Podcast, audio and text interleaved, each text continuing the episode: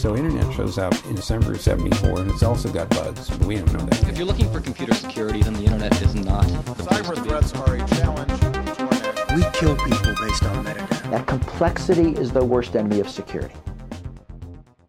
Liebe Leute, herzlich willkommen zu einer neuen Podcast-Folge mit dem schönen Titel WTF ist Offense Defense Balance. Ich hatte letzten Monat eine kleine Umfrage gestartet, in der ich euch unter anderem gefragt hatte, welche Formate ihr mir hören wollt. Und die kurzen WTF, also What the fuck Erklärfolgen, waren da relativ hoch im Kurs und ihr wolltet gerne mehr davon hören. Und die letzten Podcast-Folgen waren ja eher interviewlastig gewesen. Deswegen gibt es heute mal wieder eine kurze Erklärung eines theoretischen Konzepts aus der Politikwissenschaft. Die Umfrage lasse ich übrigens noch eine kleine Weile laufen. Das heißt, wenn ihr mir aushelfen wollt, den Podcast besser zu machen, dann klickt doch bitte mal auf die Google Forms Umfrage in den Show Notes und beantwortet die Fragen, die ich euch da stelle. Und dann könnt ihr mir helfen, den Podcast besser zu machen. Aber nun zum Thema. Was zur Hölle ist die Offense-Defense Balance, also die Offensiv-Defensiv-Balance. Die Offensiv-Defensiv-Theorie ist ein Konzept aus dem Realismus. Das ist eine Theorieschule in den internationalen Beziehungen. Und dabei geht es um die Frage, ja, wer ist denn eigentlich im Vorteil, ein Angreifer oder ein Verteidiger? Also bei bewaffneten Konflikten ist das die Frage. Und was folgt denn eigentlich daraus, wenn Angriffe zum Beispiel leichter oder kostengünstiger oder effizienter durchzuführen sind als zum Beispiel die Verteidigung? Das hat durchwegs oder durchaus relevante Implikationen, denn wenn es aus diversen Gründen, also welche Gründe auch immer, leichter ist, einen Angriffskrieg zu führen, als sich gegen einen Angriffskrieg verteidigen zu können, dann steigt natürlich die Kriegswahrscheinlichkeit. Denn wenn das so ist, dann hat ein Angreifer ja mehr zu gewinnen als zu verlieren und damit steigt der Anreiz anzugreifen oder auch Kriege zu führen. Damit steigt auch die Wahrscheinlichkeit eines Erstschlags, also eines schnellen, unerwarteten Angriffs. Sagt zumindest die realistische Theoriebildung. Denn das Argument ist hier, in offensiv dominanten Umgebungen, also da, wo die ähm, Offensive leichter ist als die Verteidigung, sind Sicherheitsdilemmata schwerwiegender und Rüstungswettläufe wahrscheinlicher. Glaser und Kaufmann definieren die Offensiv-Defensiv-Balance als das Verhältnis der Kosten, die ein Angreifer zu tragen hat, der ein Territorium erobern will, versus die Kosten, die der Verteidiger aufwenden muss, um das eigene Territorium zu verteidigen bzw. zu halten. Und eine Offensivdominanz haben wir dann, wenn Angreifer und Verteidiger die gleichen Kosten aufwenden, es aber dennoch für den Angreifer oder für die Angreiferin leichter ist, das besagte Territorium zu erobern vielleicht nochmal in Zahlen ausgedrückt, also wenn Angreifer A 10 Milliarden für Streitkräfte ausgibt und Verteidiger V auch 10 Milliarden für Streitkräfte ausgibt, dann ist in einer offensiv dominanten Umwelt der Angreifer trotzdem im Vorteil. So die Theorie.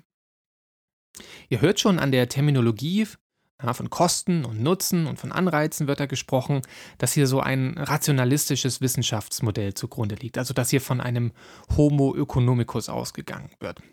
Das hat natürlich viele Schwachstellen und viele äh, Gegenargumente, aber das ist zumindest der Kern der Theorie.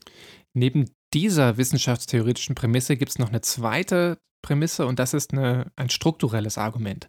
Das heißt, die Annahme lautet, dass bestimmte Faktoren der Umwelt, also die Struktur, in der sich diese kosten- und nutzenmaximierenden Akteure bewegen, dazu führt, dass die Offensive im Vorteil ist. Also irgendetwas an der Struktur des internationalen Systems führt dazu, dass die Offensive hier den Vorteil hat. Damit verbunden ist also die Frage, welche Variablen, welche strukturellen Faktoren beeinflussen eigentlich diesen offensiven Vorteil, diesen offensiv dominanten Vorteil? Also an welchen externen Umständen kann man das festmachen, dass Offensive leichter und effizienter ist als Defensive? Und hier kommen wir jetzt sozusagen in die Di äh, Diskussion der Variablen rein, die Diskussion der Faktoren, die diese Offensive begünstigen sollen. Und das ist eine epische wissenschaftliche Auseinandersetzung. Da werden ganz viele Diskussionen darüber geführt. Ich mache natürlich jetzt hier nur eine sehr kurze Übersicht. Vielleicht nochmal kurz vorweg, das ist natürlich eine Theorie, die für alte, konventionelle, analoge bewaffnete Konflikte entwickelt wurde. Das heißt, die Variablen, die hier zur Erklärung dieses Offensivvorteils herangezogen werden, orientieren sich in erster Linie an physischen Begrenzungen, beziehungsweise sowas wie Geografie. Beispiel dafür Territorium und Landschaft. Ihr kennt vielleicht den Film 300. Das ist dieser Film, in dem in etwas übertriebener Darstellung, äh, Graphic Novel-Style, 300 Spartaner, eine persische Übermacht in der Schlacht bei den Thermopylen äh, aufhalten. Das basiert also auf der historischen Überlieferung. Und äh, die Spartaner haben also in, dieser, in so einer Schlucht gekämpft. Diese Thermopylen sind so eine Enge und die kanalisieren den Angriff der persischen Übermacht auf eine relativ enge Stelle, sodass diese Übermacht in der Breite keinen so großen Faktor mehr spielt. Das heißt, diese geografische Begrenzung hat die numerische Übermacht der Perser ausgeglichen. Und deswegen sagt man, dass die territoriale Beschaffenheit ein Faktor dabei ist, der die Offensiv-Defensiv-Balance beeinflusst. Solche natürlichen Barrieren bevorzugen in der Regel die Verteidigung, sagt man, da Angreifer dann eben Hindernisse überwinden müssen und wenn es irgendwie über Berge geht oder Täler, dann wird dadurch die Logistik schwieriger, ähm, weil das Terrain den Angriff in eine bestimmte Richtung kanalisiert und da kann man eben besser gegen verteidigen.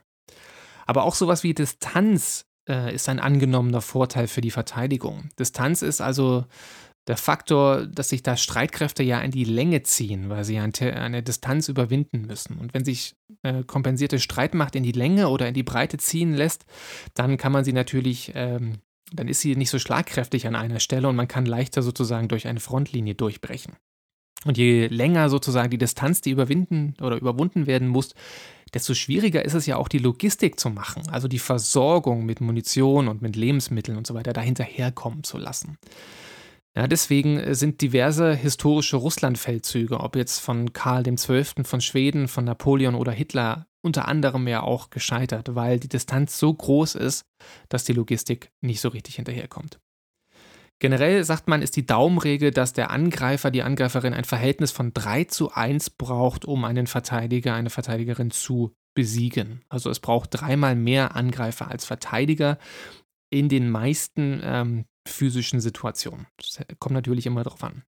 Es gibt noch weitere Variablen neben Geografie und Territorium, die die Offensiv-Defensiv-Balance bestimmen. Das ist sowas wie das Vorhandensein von Machtressourcen, von Geld, von Öl, von Stahl, äh, die Größe und Beschaffenheit von Streitkräften, die Qualität von Streitkräften, ähm, aber eben auch Technologie. Und das ist natürlich der Punkt, der mich jetzt hier am meisten interessiert. Deswegen reden wir doch mal über Technologie. Technologie ist natürlich eine zentrale Variable, die einen Einfluss auf Offensiv-Defensiv-Balance hat. Äh, und Glaser und Kaufmann argumentieren, dass Technologie die Mobilität erhöht und Technologie die Feuerkraft verstärkt und Kommunikation und Logistik verbessert, in der Regel die Offensive stärkt. Solche mobilitätsverstärkenden Technologien verbessern die Offensive, weil Angreifer sich damit leichter bewegen können oder effizienter bewegen können. Die Logik ist die, dass Verteidiger sich ja in der Regel nicht bewegen müssen. Ja, die können sich einbunkern und sind deswegen auf Mobilität und äh, Manöverfähigkeit weniger stark angewiesen. Und Glas und Kaufmann argumentieren, dass die meisten historischen Erfindungen, die die Mobilität verbessert haben, von Streitwägen, Kavallerie, Eisenbahnen, Panzer, Trucks, Flugzeuge und so weiter, dass all diese Technologien die Offensive gestärkt haben. Aber daneben gibt es auch noch Gegenmobilitätserfindungen, wie zum Beispiel Stacheldraht und Minen. Und diese Technologien haben, so Glaser und Kaufmann, die Defensive gestärkt. Die zweite Variable beim Thema Technologie ist die Erhöhung von Feuerkraft. Und hier ist so die, das Argument der Offensiv-Defensiv-Theorie, dass man sagt, je höher die Feuerkraft, desto besser für die Defensive. Also eine hohe Feuerkraft erhöht den defensiven Wert, ist die theoretische Annahme, ist die Hypothese dieser Theorie.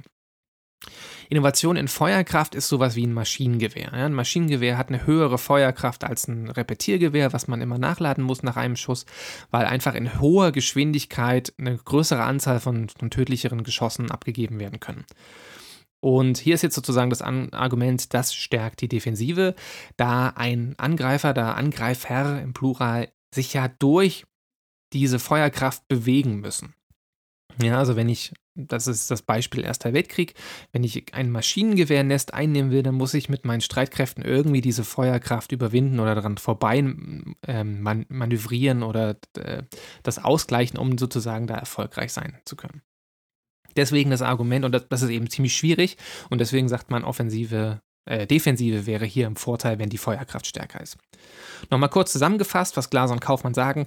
Offensivdominanz heißt, Angriff ist billiger, hat eine bessere Kosten-Nutzen-Rechnung als die Verteidigung und Verteidigung ist in der Regel komplexer und kostenintensiver.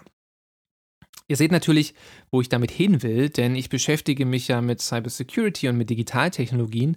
Und die Frage ist jetzt, was können wir von dieser Theorie ins digitale Zeitalter eigentlich mitnehmen?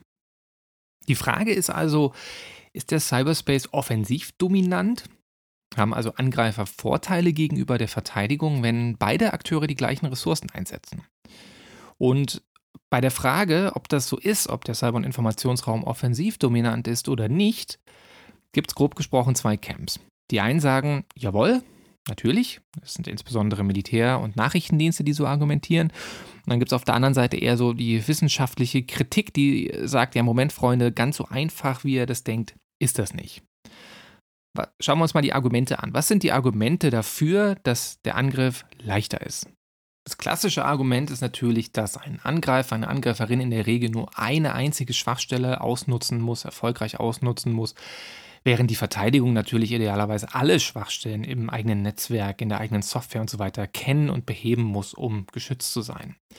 Und das macht es natürlich komplexer. Ja, alle Schwachstellen im Blick zu behalten, ist weitaus komplizierter, als eine einzelne zu finden.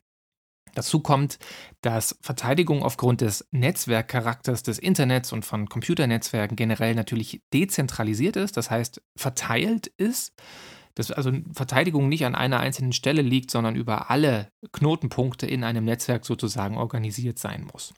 Und um dieses Gesamtsystem sicher zu machen, dieses Gesamtnetzwerk sicher zu machen, müssen eben alle einzelnen Teilbereiche von Netzwerken gesichert werden. Das betrifft sowohl Netzwerke, verschiedene äh, Netzwerke innerhalb von Organisationen selber, aber auch sozusagen das Gesamtsystem von verschiedenen Organisationssystemen und Behördengrenzen oder über Behördengrenzen hinweg. Ja, also jeder muss sein eigenes Netzwerk sicher machen und dann müssen sozusagen sukzessiv alle Teilbereiche des Netzwerks des Internets gesichert werden, um das Gesamtverteidigungsniveau zu steigern.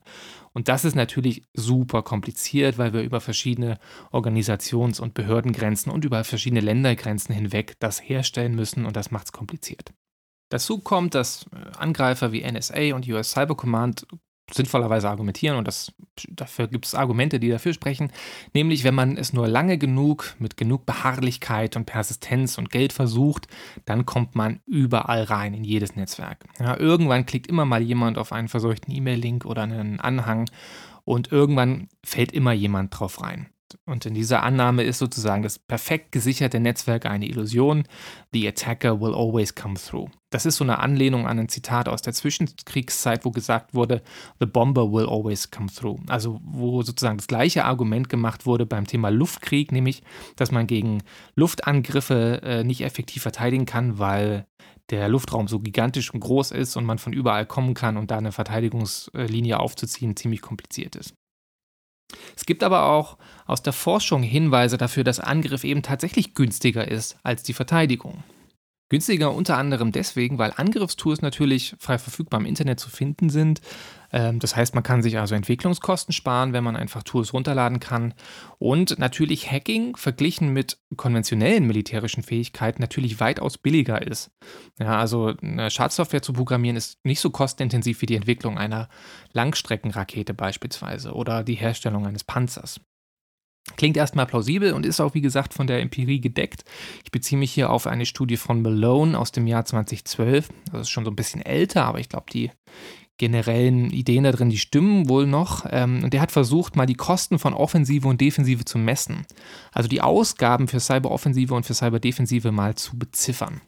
Und äh, seine Berechnung ist relativ simpel. Man rechnet einfach die Kosten für Personal, also das ist sowas wie Trainingskosten, äh, und der marktübliche Stundenlohn für IT-Fachkräfte wie Softwareentwickler und so weiter, plus die Kosten für Hardware, sowas wie Server und Infrastruktur, plus Kosten für Software, ähm, also Malwareentwicklung und defensive Software und so weiter zusammen und vergleicht, was teurer, offensiv oder defensiv. Defensive Hardware ist sowas wie Intrusion Detection Systeme, Firewalls und so weiter, ein dezidierte Server, die angeschafft werden müssen. Offensive Hardware ist sowas wie Betriebskosten von Botnetzen, Servermieten und sowas. Software ist sowas wie VPNs, Firewalls oder auch der Einkauf von Zero-Day-Exploits für die Offensive. Und äh, kann man verschiedene Sachen drunter fassen. Und Malone hat es mal für zwei Fälle durchgerechnet. Zum einen für den DDoS-Angriff in Estland 2007 und für Stuxnet, also die Malware, die die iranischen Atomzentrifugen sabotiert hat. Ja, und anhand dieser Metriken schätzt Malone für den Fall Estland 2007, der DDoS-Angriff, die Kosten für die Offensive damals auf 72.000 Dollar und die Kosten für die Verteidigung, also für die Absicherung von Netzwerken der estnischen Regierung und von Unternehmen auf ca. 30 Millionen Dollar. Das ergibt dann eine Ratio, eine Offense-Defense-Ratio von 1 zu 424. Also für einen Dollar im Angriff muss die Verteidigung 424 Dollar aufwenden. Bei Stuxnet ist das Verhältnis nicht ganz so krass, da Stuxnet eine komplexe Malware war und dadurch in der Entwicklung ziemlich teuer war. Bei Stuxnet schätzte die Angriffskosten auf 4,7 Millionen, die, die, die, der Verteidigung des iranischen Atomprogramms auf 34 Millionen, was dann eine Offense-Defense-Ratio von 1 zu 7,3 gibt. Also für einen Dollar offensive Kosten kostet die Verteidigung 7,3 Dollar. Das ist natürlich ein sehr theoretisches Modell und natürlich auch notwendigerweise reduktionistisch. Ne? Ob die Kosten wirklich genauso sind, lässt sich nur schwer sagen. Das ist so über den Daumen gepeilt. Aber ich glaube, die Message, nämlich dass die Verteidigung weitaus mehr kostet als die Offensive, scheint plausibel. Warum das so ist, kann man natürlich diskutieren. Mache ich aber an dieser Stelle nicht. Das sind also so die Argumente dafür, die dafür argumentieren, dass die Offensive günstiger, effektiver ist als die Verteidigung. Die Argumente dagegen kommen eher so aus dem wissenschaftlichen, aus dem theoretischen Lager und das Argument in, oder eins der Argumente ist, dass das alles nicht so einfach ist. Denn es gibt ein konzeptionelles Problem dieser Offense-Defense-Theory. Und das ist, dass man irgendwie festlegen muss, welche Technologien offensive Vorteile haben und welche Technologien defensive Vorteile haben. Denn das Problem ist, oftmals ist das nicht eindeutig. Oftmals nützt eine Technologie, Technologie sowohl der Offensive als auch der Defensive. Und wie trifft man jetzt wissenschaftlich betrachtet eine saubere Entscheidung? Ja, Technologie A hat zwar vielleicht defensive Vorteile, ist aber vielleicht am Ende offensiv dominant. Wie entscheidet man das?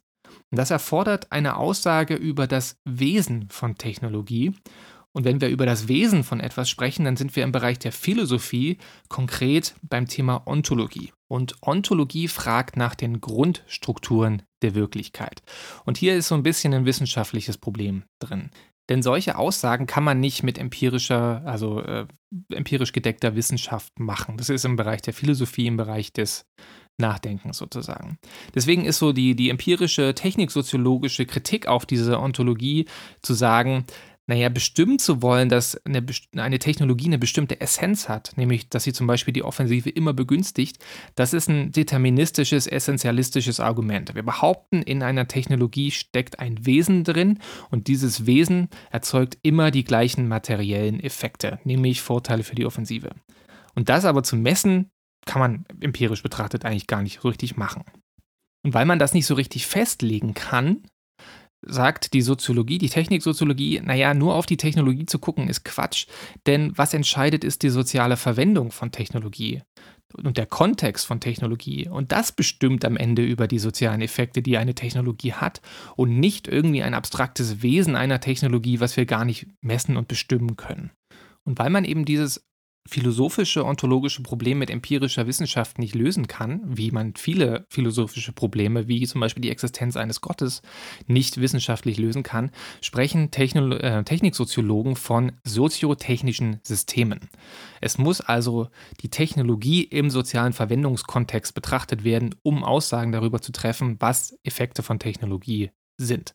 Und soziale Kontextfaktoren sind sowas wie Ideen, Normen, Werte, Praktiken der Verwendung, Glaubenssätze und so weiter und so fort. Und die bestimmen am Ende mit darüber, welche Effekte eine Technologie in der sozialen Wirklichkeit entfaltet. Es liegt also nicht an der Technologie selber, nicht an einem abstrakten Wesen, sondern am Verwendungskontext, an sozialen Faktoren. Und in Bezug auf die Offensiv-Defensiv-Theorie heißt das, dass die sozialen Praktiken über die Offensivvorteile bestimmen und nicht die Technologie selber. Offensivdominanz aus dieser Perspektive betrachtet, ist eine soziale Konstruktionsleistung, also eine Konstruktion eines Glaubenssatzes. Wir glauben an die Offensivdominanz einer Technologie und behaupten, das liegt irgendwie an dem Wesen der Technologie. Aber dadurch wird die Technologie oder dieser Glaubenssatz auch zu einer selbsterfüllenden Prophezeiung. Denn dadurch entsteht eventuell erst jene Offensivdominanz in unseren Köpfen. Muss aber nichts mit der Technologie zu tun sein, äh, haben. Das kann, also Offensivdominanz kann genauso gut ein Mythos sein und dafür gibt es Hinweise. Vielleicht ein Beispiel dafür. Noch vor dem Ersten Weltkrieg glaubten viele, dass die zahlreichen technologischen Neuerungen, so wie das, wie das Maschinengewehr, wie Eisenbahn, Flugzeuge und so weiter, einen offensiven Vorteil erzeugen würden. Und dann hat man in der Realität des Krieges festgestellt, dass das nicht so war, dass dieser Offensivvorteil sich im Schlamm des Grabenkampfes sozusagen verlaufen hat. Denn eine Offensive mit Maschinengewehr kommt natürlich kaum einen Meter vorwärts, wenn sie von gegnerischen Maschinengewehrfeuer einfach niedergemäht wurde. Ich empfehle hierzu mal die, den Podcast von Dan Carlin, der da heißt Hardcore History, wo er diesen Irrglauben, diesen Kult der Offensive, der kultischen Verehrung der Offensive im Ersten Weltkrieg mal schön dekonstruiert ähm, in verschiedenen Podcast-Folgen. Es gibt aber auch x andere historische Beispiele dafür, dass der Glaube an den offensiven Vorteil sozusagen ein Mythos war, der dann in der Praxis widerlegt wurde. Also es ist in der Vergangenheit immer wieder vorgekommen, dass Militärs und Politiker glaubten, Technologie X erlaubt ihnen Vorteile in der Offensive gegenüber ihren Gegnern, nur um dann später in Konflikten festzustellen, dass das ein Irrglaube war.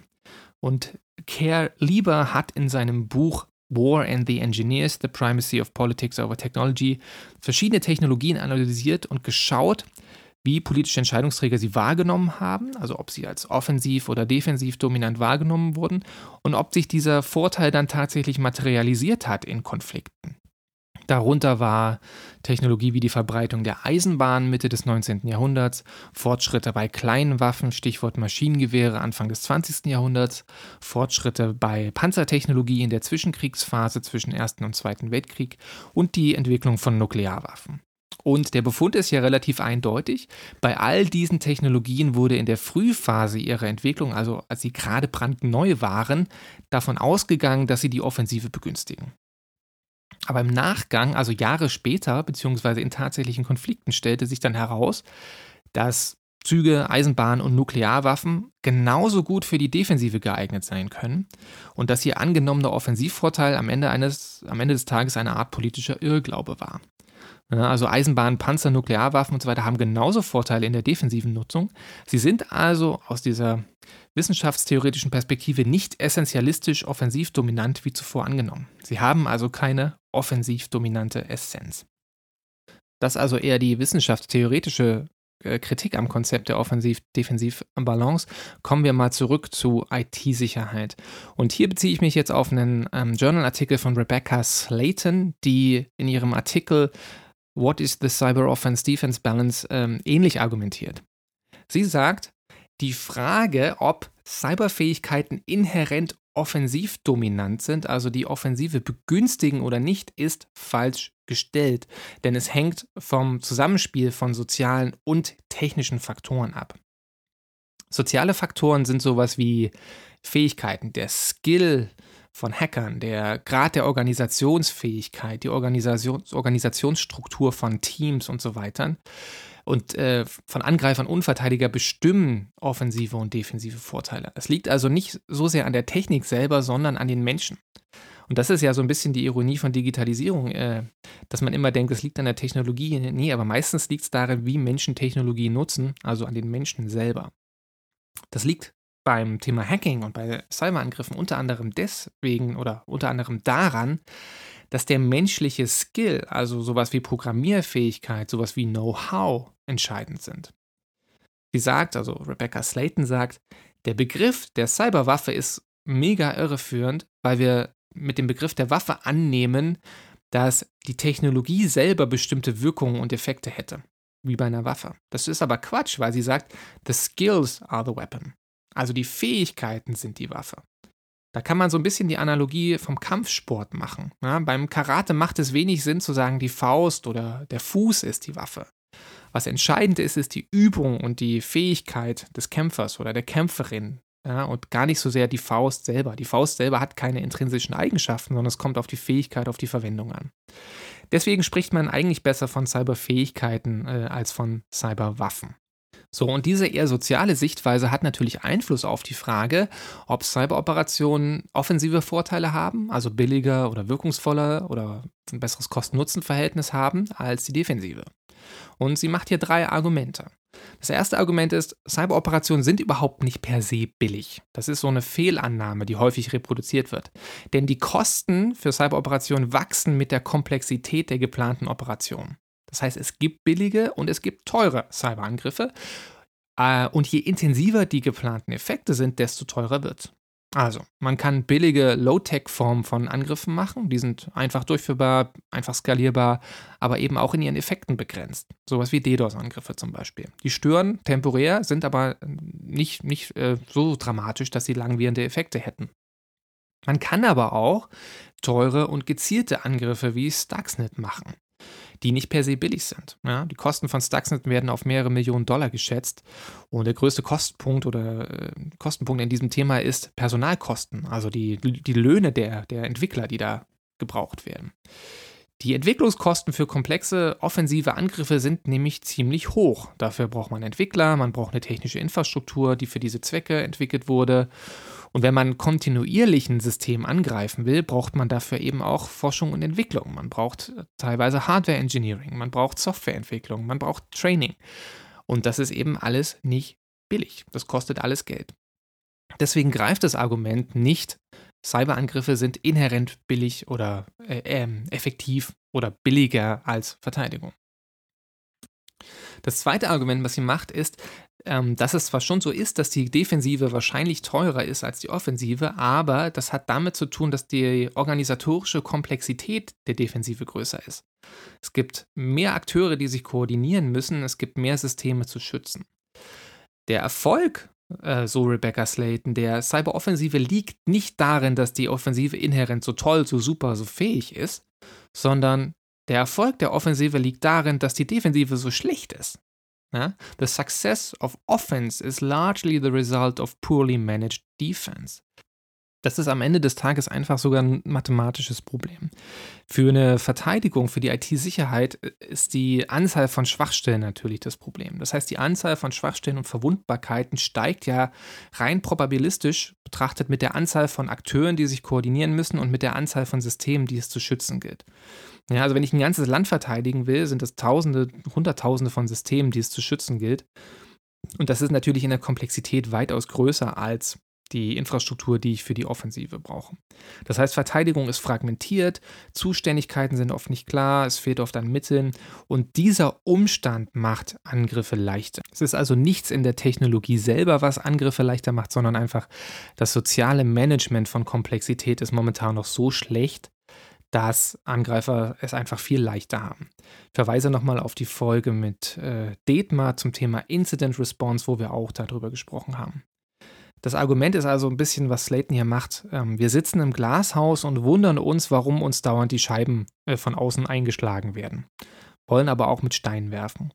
Und wenn wir irgendwann mal über diesen Status hinwegkommen, dass unsere Mauern aus Glas bestehen, dann verändert sich eventuell auch der Vorteil für die Offensive.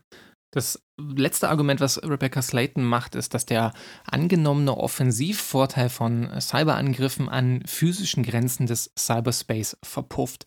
Heißt also, dass Cyberangriffe, die physische Effekte erzeugen wollen, also die in den materiellen Raum hineingreifen sollen, indem sie zum Beispiel Stromausfälle erzeugen und so weiter, viel teurer und aufwendiger sind als einfach das digitale Stören von Systemen. Also man braucht dazu ja nicht nur Wissen über Hacking und IT-Systeme, sondern man braucht auch Wissen darüber, wie äh, physische Systeme funktionieren, wie zum Beispiel ein Stromkraftwerk funktioniert, wie zum Beispiel ein Staudamm funktioniert und so weiter. Und überall da, wo diese physische Barriere mit Cyberangriffen überwunden werden soll, steigt die Komplexität dieser Angriffe enorm.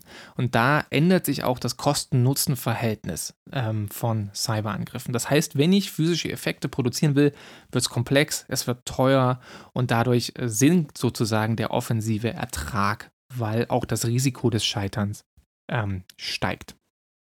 So, kommen wir zum Fazit. Zu sagen, im Cyberspace hat die Offensive den Vorteil, ist wahrscheinlich zu simpel.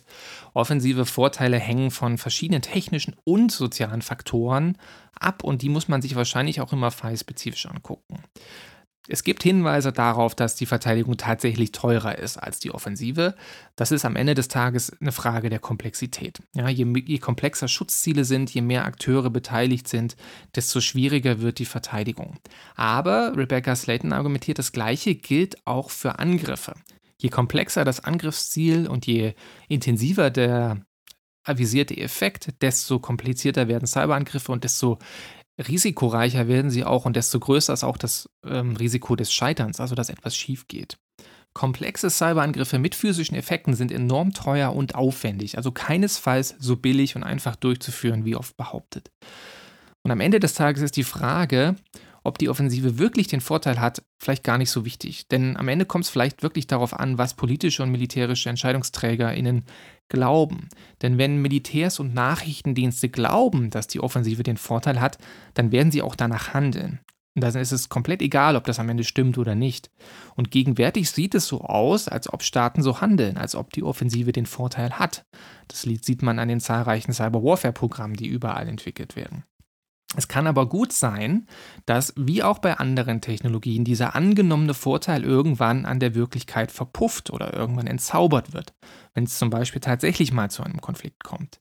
Es kann genauso gut sein, dass irgendeine technische Innovation dazu führt, dass irgendwann mal die Defensive die Oberhand gewinnt, denn in der Regel gibt es im Verlauf der Zeit zu jeder offensiven technischen Innovation irgendwann ein Gegenstück, was diese Vorteile wieder ausgleicht. Und dann bleibt mir noch zu sagen, wie jedes Mal, vielen Dank fürs Zuhören. Anregungen und Kritik gerne über meine Webseite. Ähm, Wünsche für Folgen oder Themenvorschläge nehme ich auch gerne ähm, per E-Mail oder per Twitter entgegen. Ich freue mich für ähm, wie immer über Bewertungen auf den Plattformen eurer Wahl. Und nochmal kurz die Erinnerung, wenn ihr die Umfrage zur Verbesserung des Podcasts ausfüllen könntet, wäre das ein Traum. Also, vielen Dank fürs Zuhören. Bis zum nächsten Mal.